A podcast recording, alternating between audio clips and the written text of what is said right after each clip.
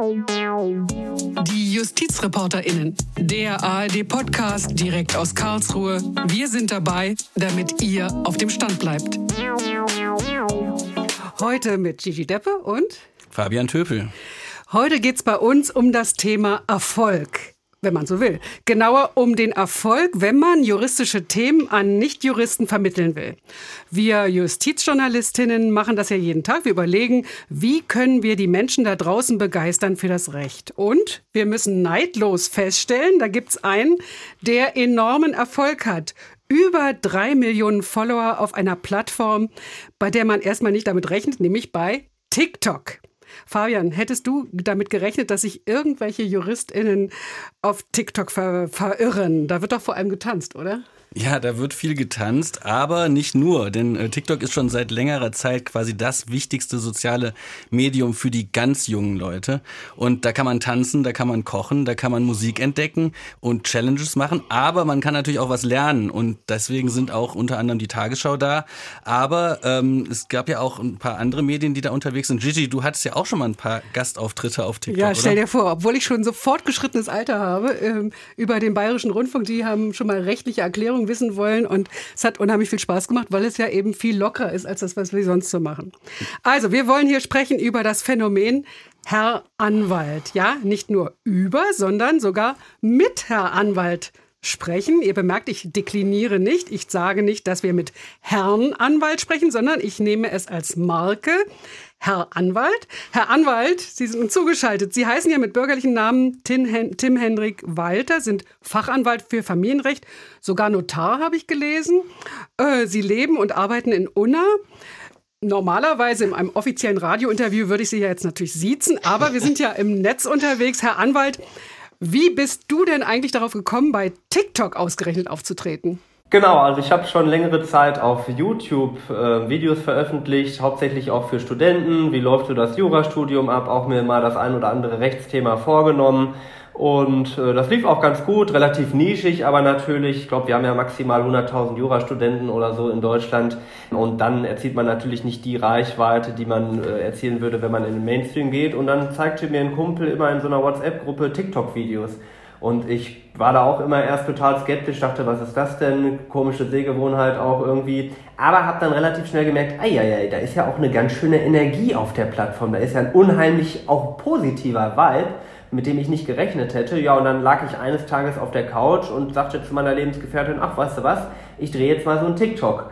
Und hatte dann natürlich für YouTube, war da schon so ein bisschen vorgeschult, hatte Licht, Kamera, alles äh, und habe mir dann in fünf Minuten Konzept überlegt. Mein Konzept heißt eine Minute Jura, das heißt auch heute noch so, weil äh, der Hintergrund ist Architektur der Plattform, man kann maximal eine Minute Videos machen. Ja, und dann habe ich so ein Video hochgeladen, dann ist erstmal gar nichts passiert, dann hatte ich mein Handy irgendwie so in die Ecke gelegt und guckte da zwei Stunden später drauf und hatte dann tatsächlich äh, über 20.000 Views und dachte, ei, ei, ei, ei, ei, ei.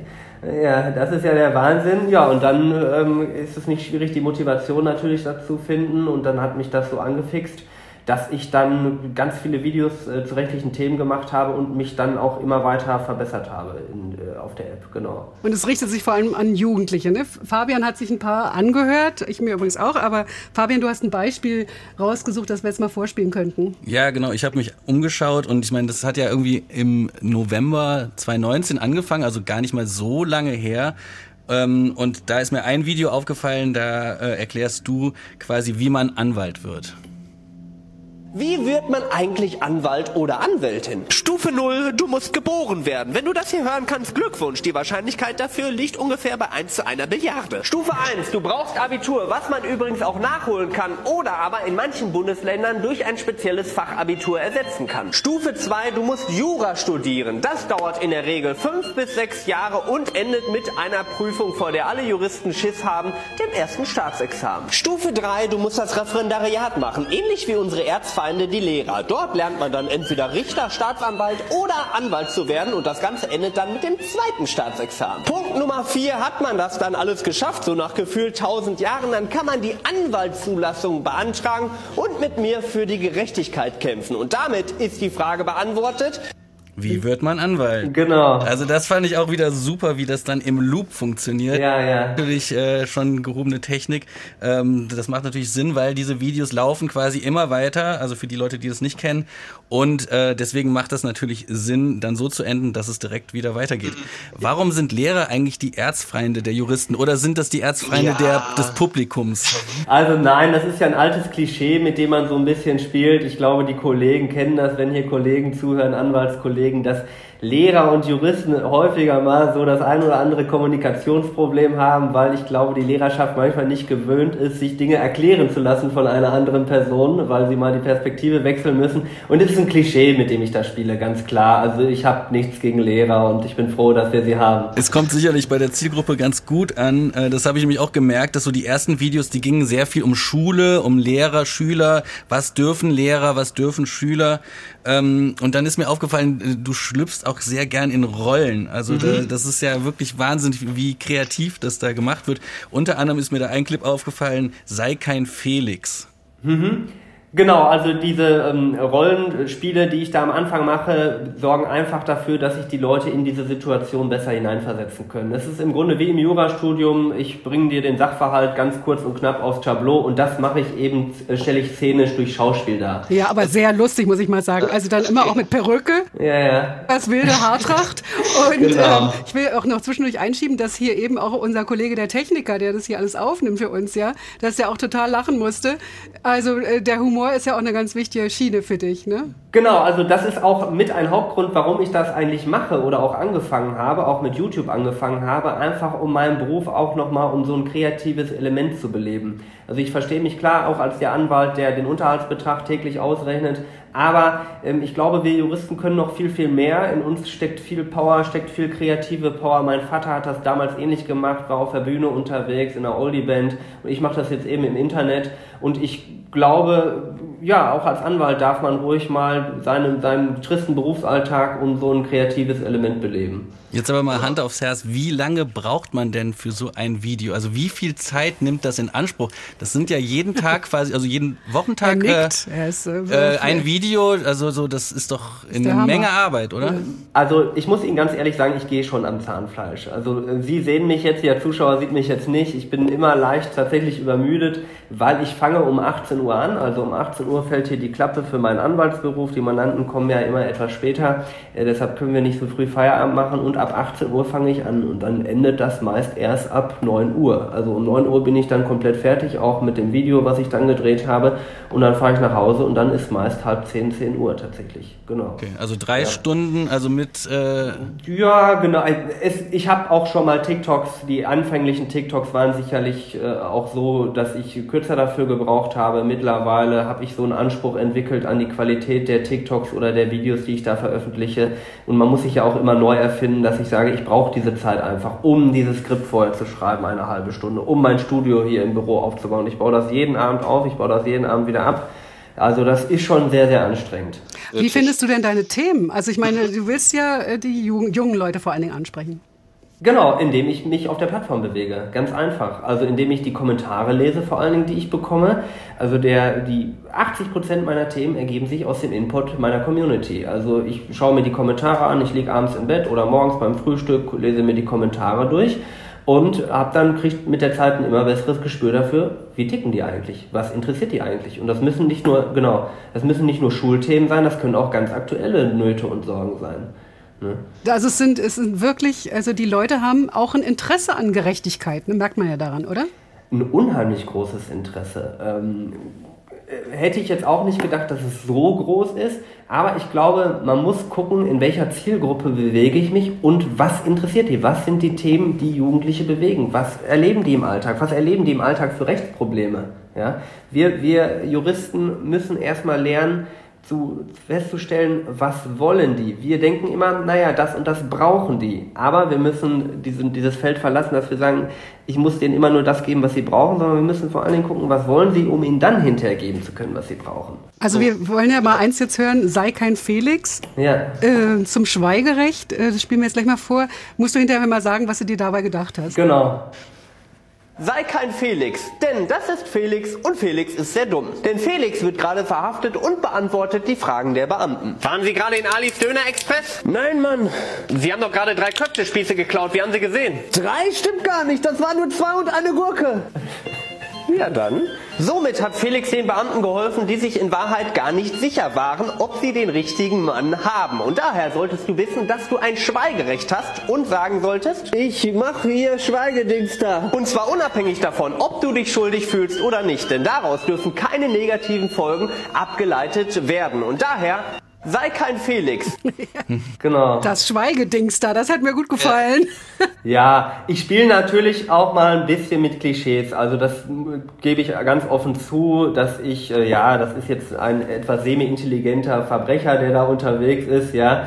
Ähm, und dass der nicht unbedingt weiß, was ein Schweigerecht ist und wie das formuliert wird, ähm, da spiele ich natürlich auch mit in der Situation. Aber es ist natürlich ein ganz wichtiger praktischer Tipp, den auch jeder Strafverteidiger erstmal geben würde. Mach erstmal keine Aussage bei der Polizei. Also ähm, ich bin selbst kein Strafverteidiger, weiß aber, dass die Kollegen genauso beraten, sondern man muss erstmal gucken, was wissen die überhaupt, bevor man was sagt. Ne? Genau. Und äh, das ist die, der Inhalt, den ich damit vermittle. Weißt du noch, wie es zu dem Video gekommen ist? Kannst du dich daran erinnern? Das kann ich nicht mehr so sagen. Also ich kann nicht mehr bei jedem einzelnen Video genau sagen, wie ich jetzt auf die Idee gekommen bin. Manchmal mache ich auch ein Video davor und dann denke ich mir, ach, ja, das hat ganz gut funktioniert, jetzt könnte ich mal zum ähnlichen Thema auch nochmal was sagen. Das passiert auch häufiger. Also man sieht manchmal auch so Blöcke bei mir, dass ich dann sehe, okay, ich habe jetzt fünf Videos irgendwie zum Strafrecht gemacht, dann mache ich wieder fünf zum Familienrecht, wo ich ja eigentlich eher so herkomme. Genau, und äh, das kommt manchmal Schlag auf Fall und dann lasse ich mich eigentlich durch die Community eher treiben. Ja, das ist echt spannend. Ich habe nämlich auch gemerkt, also so das Alter spielt auch noch oft eine Rolle. Ne? Was darf ich mit elf? Was darf ich mit zwölf? Mhm. Ähm, das ist natürlich äh, auch super spannend und vor allen Dingen äh, ja merkt man halt da auch äh, in den, an den Kommentaren, also dass das wirklich bei den Leuten aus den jeweiligen Altersgruppen dann ankommt. Genau. Ich finde noch eins interessant, dass du ja manchmal auch völlig nicht juristische Sachen machst. Herr Anwalt gibt Ratschläge dazu, wie man eine Frau kennenlernt. Das mhm. fand ich lustig. Ähm, also äh, vielleicht soll man das auch mal, äh, oder wie, da geht es ja darum, ob man da übernachten darf. Ne, Achso, ja, genau, da geht es da geht's um, äh, darf, darf der Freund... Also doch, doch was Juristisches. Das ist schon was Juristisches. Das ist ja auch aus dem äh, Fachgebiet dann. Ja, ne? ja. Das hören wir uns mal gerade an. Und ich fände es schön, wenn du am Samstag bei mir schlafen könntest. Äh, ja, ich auch. Ja, dann können wir Bridgerton gucken und ganz viel kuscheln. Äh, ja, voll schön. Warte mal kurz. Wie lange stehst du schon da? Lang genug. Du bist erst 14, junge Dame. Justus kann doch nicht bei dir schlafen. Aber das ist so gemein. Katja und Nicole dürfen auch schon ihre Freunde treffen. Tja, ab wann dürfte man eigentlich bei seinem Freund oder bei seiner Freundin schlafen? Eine Minute, Jura. Und tatsächlich gibt es da gar keine Altersgrenze. Darüber entscheiden tun die Eltern zumindest, bis man 18 ist. Kleiner Tipp von mir, je besser das Verhältnis zwischen Freund und Eltern, desto höher ist die Wahrscheinlichkeit, dass er bei euch schlafen darf. Hast du gehört, Leonie? Mhm. Äh, Justus, geh doch mal mit meinem Vater zum Fußball. Also da sind jetzt nicht nur juristische Themen drin, sondern ja. auch allgemein menschlich. Aber ich habe auch noch eins in Erinnerung, wo du wirklich Ratschläge gibst, wie lerne ich meine ja. Frau kennen. Also das denkst du auch, das gehört zum vollen Programm, das Service dazu, ja? Ja, sagen wir mal so, ich werde ja jetzt kein allgemeiner Lebensberater oder so, aber wenn ich mal den einen oder anderen Ausflug mache oder denke, okay, äh, dem kann ich jetzt helfen bei dieser speziellen Frage, dann erlaube ich mir das auch mal. Oder einfach mal so einen Hinweis zu geben, um so ein bisschen, ja, so ein, so ein, so ein Input zu geben, wie könnte man das eigentlich auf eine charmante Art und Weise machen. Immer mit so einem positiven Aspekt verbunden, genau.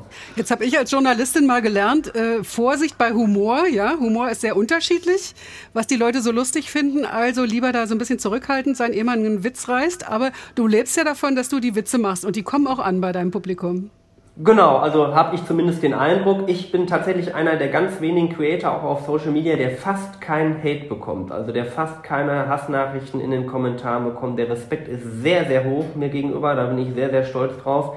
Und ich gucke natürlich, dass ich es nicht übertreibe, dass ich nicht zu so sehr in bestimmte Themengebiete gehe, dass ich auch nicht ähm, beispielsweise äh, rassistischen Witz oder sowas mache, das auf keinen Fall, sondern immer etwas mit einem Augenzwinkern, etwas aus dem alltäglichen Leben, nicht zu politisch, nicht zu sehr in eine Richtung, nicht irgendwie Witze über Minderheiten oder so, sondern ähm, wenn ich Klischees baue, dann bekommen alle so ein bisschen ihr Fett weg, sagen wir mal so. Und was läuft besonders gut bei dir? Welche Themen? Gib uns mal einen Tipp. Das ist schwierig zu sagen, weil man äh, tatsächlich immer gucken muss, wo bewegt sich die Plattform hin. Also was natürlich äh, gut läuft, ist das Thema Schule, aber auch bei weitem nicht mehr so gut wie am Anfang, weil die Leute mittlerweile sehr, sehr gut informiert ist. Aber tatsächlich immer das, wo man denkt, das betrifft tatsächlich einen 15-, äh, 16-Jährigen in seiner alltäglichen Lebensrealität. Ja? Äh, sei es, wenn er irgendwo einkaufen gehen möchte, sich die Haare färbt, wenn er Computerspiele spielt, Genau, wir müssen uns in die Gedankenwelt eines 15- bis 16-Jährigen versetzen. Das funktioniert besonders gut. Und, und wie machst du das? Ich meine, es gibt ja eine Menge Juristinnen und Juristen, die einfach irgendwie nur diese Law-Szene kennen, ja, die sich mhm. da gar nicht reinversetzen können mehr. Hast du irgendwie einen kleinen Bruder, der dir sagt, was da uns mhm. da geht? Also einmal bin ich natürlich Fachanwalt für Familienrecht. Das heißt, ich bin da sowieso vielleicht schon so ein bisschen äh, gebrandet in der Hinsicht, dass ich schon immer auch die Interessen der Kinder so ein bisschen im Blick halte oder schon immer ein bisschen im Blick hatte. Ähm, ansonsten bewege ich mich selber auch schon davor, vor dieser Zeit, sehr viel im Internet. Sehr viele junge Menschen bewegen sich im Internet. Ich habe so ein Gefühl dafür, was kann ich tun, welche Themen sind interessant und ich kann es nur noch mal wiederholen, beobachten, was auf der Plattform passiert. Ich beschreibe das immer mit einem riesigen Baum. TikTok ist wie ein Baum, ich bin ein Blatt an dem Baum und wenn der Wind den Baum so ein bisschen hin und her schüttelt, dann bewege ich mich einfach mit. Oder wie ein Ball, der, den man in, in, in, ins Meer wirft. Ich bewege mich mit der Welle und dann merke ich, was passiert. Also du siehst, welche Themen da laufen. Genau, genau, genau. Also wenn man wirklich die Platt Plattform gut beobachtet, um ein guter Creator zu sein, muss man auch ein guter TikTok-Konsument sein. Also man sollte wirklich eine halbe bis eine Stunde am Tag auch die Plattform selber beobachten. Bei mir passiert das in der Mittagspause oder am Frühstückstisch. Ich gucke wirklich wie viele Videos. Okay. Hast du eigentlich eine, eine, feste Community auch? Also Leute, die dir seit Anfang an äh, oder also in den ersten Monaten schon gefolgt haben und dir immer noch schreiben, die jetzt vielleicht auch sogar mit dem Gedanken spielen, vielleicht Jura zu studieren oder einfach so, dass, dass du das Interesse an diesen Rechtsthemen von, für sie nochmal enormer, äh, also dass du das Interesse für diese Rechtsthemen nochmal in ihnen hast wachsen lassen? Also Frage 1 ist natürlich schwer für mich zu beobachten, jetzt bei über drei Millionen Follower, wer war jetzt schon am Anfang dabei oder wer nicht. Ich sehe natürlich auch viele Fan-Accounts, die tatsächlich einfach nur meine Videos irgendwie nochmal neu zusammenschneiden oder in einem ganz anderen Kontext. Das ist sehr schön, an die Leute kann ich mich natürlich erinnern. Und äh, zur zweiten Frage, ganz klar, also ganz viele Leute sagen, ja, ich möchte jetzt Jura studieren, ich möchte Anwältin werden oder Anwalt. Und ich bin gespannt, was in äh, drei, vier Jahren da passiert an den Unis. Das klingt nach Bundesverdienstkreuz. Ob, ob, ja, nein, nein, nein, nein, nein. Ähm, aber ja, ich bin vielleicht, könnte sein, dass das einen Impact gibt, ne? Bei drei Millionen Followern, dass da vielleicht äh, fünf bis zehntausend sagen, ja, wir wollen mal Jura studieren, das könnte durchaus sein. Ne? Das ist auch so ein bisschen das ja. übergeordnete Thema auch der Sendung, so ein bisschen Jura, sollte das nicht auch ein Schulfach werden oder sollte man nicht früher damit anfangen und nicht nur quasi eine elitäre äh, Gruppe, die ein gutes Abi gemacht haben, haben, äh, mit so Rechtsthemen konfrontieren, ähm, weil wir auch immer merken, dass sich eigentlich, sobald es ein Thema einen betrifft, äh, denken sich sehr viele Leute sehr intensiv rein. Ähm, wie ist da deine Haltung zu? Also sollte man da ähm, schon früher mit anfangen, Recht zu lehren? Ich glaube, es gibt tatsächlich ja mittlerweile schon an einigen Schulen so eine Rechts-AG und ich halte das für sehr, sehr sinnvoll. Ob man das jetzt verpflichtend einführen muss, dazu habe ich mir noch keine abschließende Meinung gebildet. Die Möglichkeit aber, eine Rechts-AG in der Schule zu haben, vielleicht einmal wöchentlich für eine bestimmte Klassenstufe, die halte ich für sehr, sehr sinnvoll. Dass man vielleicht auch junge Anwälte, die vielleicht noch im Beruf noch nicht komplett irgendwie angekommen sind oder viele Mandate haben, dafür abstellt und sagt, wollt ihr das machen? Und wenn die da Interesse dran haben und Spaß daran haben, dass die vielleicht mal den Schülern so ein bisschen was beibringen und sagen, passt mal auf, das sind eure Probleme, so und so würden sie gelöst, um auch einfach mal so in diese juristische Denke vielleicht reinzukommen. Das halte ich sogar noch für viel wichtiger, diese juristische Denkweise zu erklären. Jetzt nicht unbedingt, dass man sofort den Gutachtenstil versteht, aber dieses, dieses logische, kühle Denken, das könnte man in der Schule vielleicht noch mehr fördern. Ja, und Recherche. Also Re Recherche, perfekt, ja.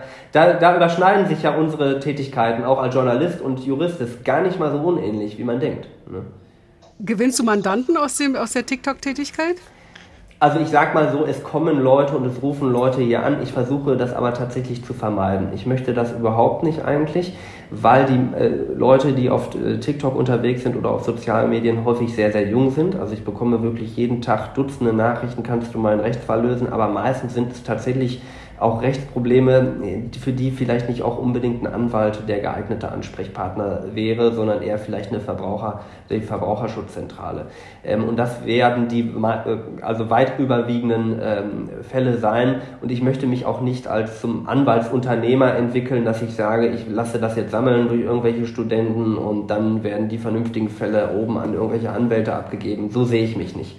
Also ich will wirklich, dass das ein, eine kreative Tätigkeit bleibt und ähm, dass die beiden Sachen gar nicht mal so eng verknüpfen. Also ich habe auch nirgendwo eine Telefonnummer, nirgendwo eine Website, weil ich das gar nicht möchte, ganz ehrlich. Also du wirst äh, vielleicht auf der Straße erkannt, aber wenn dann mhm. einer sagt, hier könnten Sie nicht mein Mandat übernehmen, dann sagst du, nee, bin ich nicht der Richtige. Naja, so jetzt auch nicht. Ich würde dann, wenn es sich um ein vernünftiges Mandat beispielsweise im Familienrecht handelt und eine Scheidung bei mir aus der Region ist, würde ich sagen, gucken wir uns an, ob wir das übernehmen können oder nicht. Aber die allermeisten Mandate ansonsten würde ich ablehnen, ganz klar. Ja, ist ja spannend, ne? Also weil ja. schon ja, es gibt ja viele Anwälte, die durchaus auch so Social Media Kanäle nutzen, um äh, Mandanten oder halt einfach so, man, man hat, man baut ja ein Verhältnis auf äh, zu einem äh, Anwalt. Also viele Leute, gerade wahrscheinlich auch in deiner Zielgruppe, haben wahrscheinlich noch nie Kontakt mit einem Anwalt unbedingt gehabt. Und dann auf einmal lernt man jemanden dann täglich kennen. Das ist natürlich schon eine enorme Bindung, die man irgendwie aufbaut. Ähm, deswegen genau. kann ich das sehr gut nachvollziehen, dass viele junge Leute dann halt sagen, den will ich. Ja, genau. Und ich finde das auch gar keine verkehrte Idee, da ein Geschäft draus zu machen oder sein Unternehmen damit zu fördern. Aber für mich ist das, ähm, ist das nicht der Plan. Mhm. Im Vergleich jetzt zu den anderen Plattformen, YouTube und Instagram und so, Facebook, ähm, ist es sehr unterschiedlich, so was du da an Erfahrungen machst? Sagen wir mal so, es war so, aber es wird alles immer ähnlicher. Die Plattformen lernen voneinander, die Plattformen kopieren voneinander. Instagram hat jetzt ein Format namens Reels äh, auf den Weg gebracht. YouTube zieht mit einem Format namens Shorts nach. Also diese Idee, Kurzvideos zu machen, die hat nicht nur TikTok, da kommen die anderen Plattformen auch drauf. Ähm, und es wird immer ähnlicher. Ähm, Früher hätte ich gesagt, ja, YouTube kann ich längere Inhalte erstellen, kann ich auch vielleicht ein bisschen noch seriöser das Ganze verkaufen. Ähm, mittlerweile ist, hat sich das sehr angeglichen. Also für uns ist es total spannend. Wie gesagt, wir denken die ganze Zeit darüber nach, wie können wir die Leute fürs Recht begeistern, ja? Und jetzt treffen wir auf dich, Herr Anwalt. und du hast eine Idee, wie man das macht. Erstens können wir ein bisschen was abgucken. Und zweitens genau. sind, ist es absolut inspirierend, ja? Auch, auch dieses Lustige und dieses nicht eben gerade nicht so formelle, nicht so steife, wie es sonst unter Juristen üblich ist. Ne? Und ja. vor allen Dingen ist halt wirklich das Spannende, man guckt sich an, was die Zielgruppe haben will. Also so, oder ne, also was sind die Themen, die die Leute interessieren und da wirklich dran zu gehen, ähm, macht auf jeden Fall mehr Sinn, als wenn du jetzt nur Familienrecht machst, weil es dein Herzensgebiet wäre. Genau, also, also ich laufe aber nicht nur in die Richtung, dass ich gucke, was wollen die Leute, sondern man muss ihnen auch ab, man muss sie ab und zu mal mit Themen konfrontieren, wo man vielleicht denkt, okay, das interessiert sie jetzt vielleicht nicht unbedingt. Das funktioniert dann natürlich trotzdem, weil man einmal dieses Gesicht aufgebaut hat und wenn das erscheint, dann bleiben die Leute natürlich eher erstmal kleben, als wenn sie einen noch überhaupt nicht kennen. Ja? Also so verstehe ich mich auch, dass ich mal ähm, über andere Themen spreche. Ich hatte Sag mal ein Beispiel. Auch, ja, Beisp Beispiel. Ähm, ich habe mal erklärt, was ist Demokratie überhaupt. Also relativ abstraktes, sperriges Thema, aber ich sehe mich dann so, dass ich sage, naja, auch das ist wichtig, auch das müssen die verstehen, wie funktioniert eine Wahl, was ist Demokratie überhaupt, warum ist das wichtig. Ähm, das sind so Themen, die man auch äh, auf jeden Fall besprechen sollte. Und ab und zu muss man dann auch mal aus dieser Erfolgswelle raustreten und sagen, okay, wie viel Verantwortung habe ich eigentlich, äh, was kann ich noch für Themen bringen, die jetzt vielleicht nicht unbedingt so viele Klicks bringen, aber was die jungen Leute wirklich brauchen. Genau. Dadurch gewinnt man aber wiederum eine hohe Glaubwürdigkeit. Also das darf man nicht unterschätzen, weil die Leute oder auch die jungen Leute haben ein gutes Gefühl dafür, hey, wer will eigentlich nur ähm, große Reichweite erzielen oder wer meint es wirklich gut mit mir? Das darf man nicht unterschätzen. Und ich glaube, das ist auch so ein Punkt, warum meine Community so positiv mir gegenüber eingestellt ist. Ja, sehr spannend. Also was ich ja an TikTok auch toll finde, ist einfach diese, diese Remix-Kultur. Also dass Leute dann sich das Audio nehmen von deinem Clip zum Beispiel und den selbst nachspielen äh, in ihrem Zuhause. Äh, das wird wahrscheinlich bei deinen Clips auch oft gemacht, oder?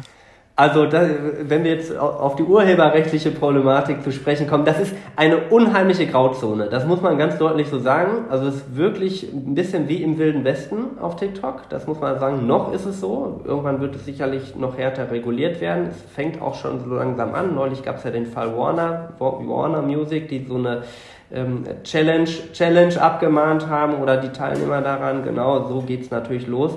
Aber ja, das macht so ein TikTok auch so ein bisschen aus, dass man sich den Ball immer hin und her spielt. Mhm. Ja, auf jeden genau. Fall. Ähm, dann würde ich vielleicht noch äh, zum Schluss noch mal einmal kurz wissen, gibt es noch ein, zwei TikTok-Accounts, denen wir unbedingt folgen sollten, also die auch einen äh, Wissenstransfer vielleicht bieten und nicht nur Unterhaltung oder was, was, was sind die heißen Tipps? Genau, also ein wirklich guter Tipp auch für ähm, junge Juristen ist der Account Karriereguru beispielsweise, ähm, der Leuten beibringt, wie verhält man sich eigentlich im Vorstellungsgespräch, wie schreibe ich eigentlich eine Bewerbung. Das ist ein super interessanter Account, äh, wie es so in der Businesswelt abläuft und ein weiterer Account im Bildungsbereich. Ja, man könnte sich beispielsweise Doc Felix mal angucken. Das ist ein Arzt, äh, der so ähnlich das macht, wie ich das mache, nur eben aus medizinischer Perspektive. Den könnte man durchaus folgen, so im Education-Bereich. Total interessant. Ja. Also, Herr Anwalt, alias Tim Henrik Walter, vielen Dank, dass du uns hier so beraten hast, dass du uns mit uns dies durchdiskutiert hast, diese wirklich spannende Frage, wie bringe ich das Recht an die Frau und an den Mann? Also, ich bin mir sicher, äh, ich hoffe, ein paar Follower bekommst du auch jetzt durch uns. wir gucken, wir gucken. Genau. Wir werden auf jeden Fall schwer darüber meditieren, was du uns empfiehlst. Wir steigern den Altersschnitt ein wenig. Sehr genau. Gut, sehr gut. Okay. Ja, das ist, also TikTok wird tatsächlich immer mehr, äh, geht immer mehr in die Mitte der Gesellschaft, auch altersmäßig, und da möchte TikTok auch hin, hat man so den Eindruck. Also, nur zu. Okay. genau. Vielen Dank. Ja, gerne. Danke. Mach's gut. Ciao. So, Fabian, das war jetzt eine Methode, das Recht den Menschen näher zu bringen. Und jetzt gibt's natürlich noch auch andere, abgesehen jetzt mal von dem, was wir natürlich Wichtiges tun, gibt's ja auch die Möglichkeit, das noch in der Schule den Menschen näher zu bringen, also den eben auch den Kindern und Jugendlichen. Und du hast mit jemandem gesprochen, der sich da engagiert, eine pensionierte Juristin seit 2008 an der Fernuniversität und einer ihrer Schwerpunkte ist Rechtsdidaktik. Sie unterrichtet Rechtskunde an Schulen in NRW. Angefangen hat sie schon 1980. Genau, also vor über 40 Jahren und sie unterrichtet auch immer noch, also obwohl sie eigentlich schon im Rentenalter ist. Und das merkt man auch, dass sie da richtig Begeisterung für das Thema hat. In NRW gibt es Rechtskunde als Arbeitsgemeinschaft schon sehr lange und Ulrike Schulz hat uns erzählt, wie das alles angefangen hat. Ganz ursprünglich ist das in der Oberstufe unterrichtet worden und nur an Gymnasien. Das hatte dann so den Zweck, mögliche kommende junge Juristen auf das Studium vorzubereiten. Dann ist da aber entdeckt worden, dass das vielleicht sinnvoll ist, das generell zu unterrichten. Dann ist es in der Jahrgangsstufe 10 unterrichtet worden. Da hatte man die 15-, 16-Jährigen. Und mit G8 ist es in die Jahrgangsstufe 9 gerutscht. Jetzt hat man also die Jüngeren. Und das Alter spielt eine große Rolle bei dem, was man wie unterrichten kann. Ja, also man sieht, ne, es hat erstmal angefangen damit, so als Arbeitsgemeinschaft für den Jura-Nachwuchs, also für die Abiturientinnen und Abiturienten. Aber das ist natürlich nur ein ganz kleiner Teil der Schülerinnen und Schüler. Und Frau Schulz hat uns auch erzählt, dass sie inzwischen an allen möglichen Schultypen aktiv ist und dort unterrichtet. Stelle ich mir gar nicht so einfach vor. Ja, das ist es auch nicht. Also ne, Jura für junge Schüler zu unterrichten oder vielleicht Schüler, die gar nicht so gut vielleicht sogar Deutsch sprechen, ist natürlich nochmal eine ganz andere Aufgabe. Das hat auch was mit der Aufmerksamkeit der Schülerinnen und Schüler zu tun. Das ist natürlich auch nicht der allerlebhafteste Stoff vielleicht, den man da immer so vor sich hat. Und deswegen ist die Vermittlung umso wichtiger. Und das ist so ein bisschen das Problem, dass an den Universitäten, also in, im Jurastudium, eigentlich so Didaktik und wie man Sachen lebhaft erzählen kann, einfach gar nicht so richtig unterrichtet wird. Unser Recht in Deutschland basiert ja auf dem römischen Recht und ist abstrakt. Und an der Universität wird man mit konstruierten Fällen ausgebildet. Und das ist natürlich nicht so spannend. Also man kann auch konstruierte Fälle natürlich äh, ganz witzig machen indem man Stereotype verwendet. Im Zeitalter von Antidiskriminierung ist das nicht mehr so ganz angesagt. Also die Herausforderung ist, die Inhalte für die Schüler anschaulich zu machen. Erstmal herauszupicken, was für die Schüler relevant ist also man muss ja immer adressatenbezogen unterrichten und dann aber methodisch abwechslungsreich. Und wir Juristen an der Universität werden ja nicht gerade amüsant ausgebildet. Also Juristen sind da sehr, sehr traditionell. Und insofern bringen wir aus der Juristen aus der Ausbildung hm, nicht viel mit, was uns sehr geeignet machen würde, Recht für Schüler zu unterrichten. Das kann ich sehr bestätigen. Also wenn ich mich an mein Studium erinnere, es war eine Katastrophe. Also von Pädagogik hatten da die Professoren noch nie was gehört. Wie macht man es jetzt besser? Ja, also sie sagt, und das hatten wir eben ja auch schon mit Herr Anwalt, es kommt ganz drauf an, wie man die Themen behandelt und welche Themen man behandelt. Also das hat uns noch Frau Schulz nochmal erzählt. Da hat sich nämlich auch einiges verändert in den letzten 40 Jahren, welche Themen da gut funktionieren. Was sind die Inhalte, die für Jugendliche interessant sind? Im Moment ist also alles, was mit dem Internet zu tun hat, wichtig. Auch Cybermobbing, diese Inhalte oder illegales Downloaden. Und das stellt uns ehrlich gesagt vor ziemliche Herausforderungen. Das sind Inhalte, die wir nicht gelernt haben und die auch nicht im klassischen Kanon der Juristerei sind. Da gibt es ja üblicherweise Juristen für. Früher habe ich äh, relativ begeistert Minderjährigenrecht unterrichtet und das ist heute ein Thema, was irgendwie gar nicht mehr so gut ankommt, ähm, weil äh, beim Einkaufen überhaupt nicht mehr auf Minderjährigkeit ja oder nein geachtet wird. Man kann ja heute besinnungslos fast alles, was man kauft, umtauschen und dann ist das äh, den Geschäften auch wurscht, wenn mal ein Minderjähriger was erworben hat. Das ist so meine Erfahrung. Das heißt, es passt nicht mehr so gut in den Erfahrungshorizont, wobei man natürlich Strukturen des Rechts dran aufzeigen kann. Also sie findet, dass da mehr getan werden muss insgesamt. Ja, auf jeden Fall. Also so sie findet einfach schon, dass Rechtskunde ein enorm wichtiges Fach auch ist und dass das Schülerinnen jeglichen Alters und jeglichem Bildungshintergrund einfach sehr viel bringt. Und sie hat mir auch erklärt, warum sie das so findet. Ich halte Rechtsbildung für sehr wichtig.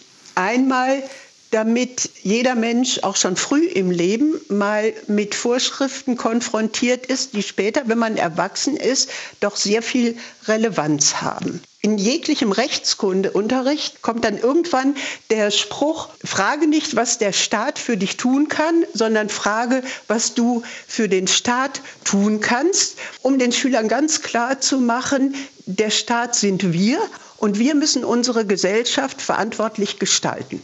Also Rechtskunde ist wirklich sehr wichtig. Ich kann auch dazu noch eine Geschichte erzählen, denn ich, als ich 20 war, kaufte eine Freundin von mir ein Klavier und sie unterschrieb einen Vertrag, in dem stand, dass die Gewährleistung ausgeschlossen sei. Und dann kam es natürlich, wie es kam. Das Klavier war ein Reinfall, total kaputt. Und sie musste feststellen, dass sie ihr Geld nicht zurückbekam. Sie wusste nämlich gar nicht, was das Wort heißt. Gewährleistung, was sie da unterschrieben hatte. Also das war eine bittere Erfahrung und es wäre gut gewesen, sie hätte mal in der Schule etwas darüber gehört. Deswegen spricht wirklich viel dafür, dass man Recht auch schon an Kinder und Jugendliche unterrichtet. Wir haben heute drauf geschaut, wie das gehen kann. Die Vermittlung von Recht im Netz und direkt in der Schule wäre ja auch ein mögliches Berufsfeld für angehende Juristinnen und Juristen. Auf jeden Fall. Ansonsten habe ich noch zu sagen, wie immer, wir bitten euch, schreibt uns, was wir besser machen können, welche Themen sollen wir behandeln, gibt es Fälle, die euch besonders interessieren. Ihr wisst vielleicht auch schon, ihr müsst uns schreiben, ganz einfach, justizreporterinnen.swr.de. Also kein Gender-Sternchen, sondern Justizreporterinnen in einem Wort at swr.de oder auf unserer Facebook-Seite der ARD Rechtsredaktion. Bis zur nächsten Woche. Fabian, haben wir schon ein Thema im Visier? Ähm, das wird ganz spontan entschieden. Okay. Also, tschüss sagen Fabian Töpel und Gigi Deppe.